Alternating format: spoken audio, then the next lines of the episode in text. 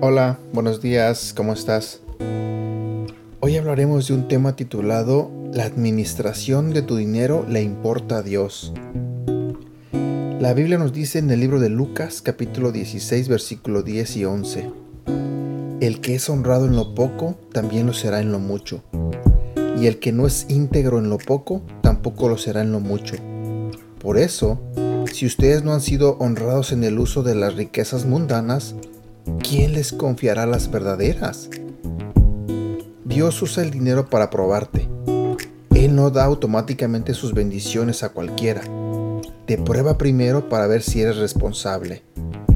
Si Él puede confiar en ti con posesiones materiales, entonces puede confiar en ti con poder espiritual.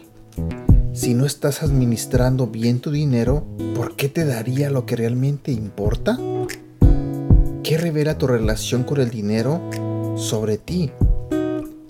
El dinero muestra lo que más amas.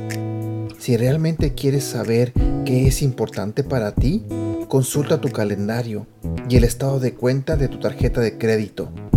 La forma en que gastas tu tiempo y dinero revela lo que más amas. El dinero muestra en lo que más confías. ¿Confías en tu dinero para seguridad, felicidad e identidad? ¿O confías en Dios? La generosidad revela un corazón que confía en Dios. El dinero muestra si Dios puede confiar en ti o no. El versículo de hoy es un recordatorio de que el dinero no solo revela cuánto confías en Dios, también muestra cuánto Dios puede confiar en ti. Nuestro mundo crea una cultura de codicia versus satisfacción. Cuando te encuentres deseando más, haz una pausa para considerar cómo podrías ser más responsable con lo que tienes. Cuando eres confiable con muy poco, Dios te confiará con más. Este ha sido el devocional del día de hoy de Aprendiendo Juntos. Gracias por escucharnos y no olvides compartirlos con tu familia, amigos y tus seres queridos. Te recuerdo que estos devocionales los puedes escuchar a través de Apple Podcasts, Google Podcasts y Spotify.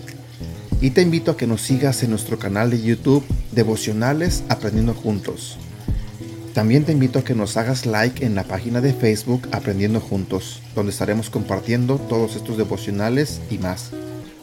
Y síguenos en nuestra cuenta de Instagram arroba devocional aprendiendo juntos. Que tengas un buen día.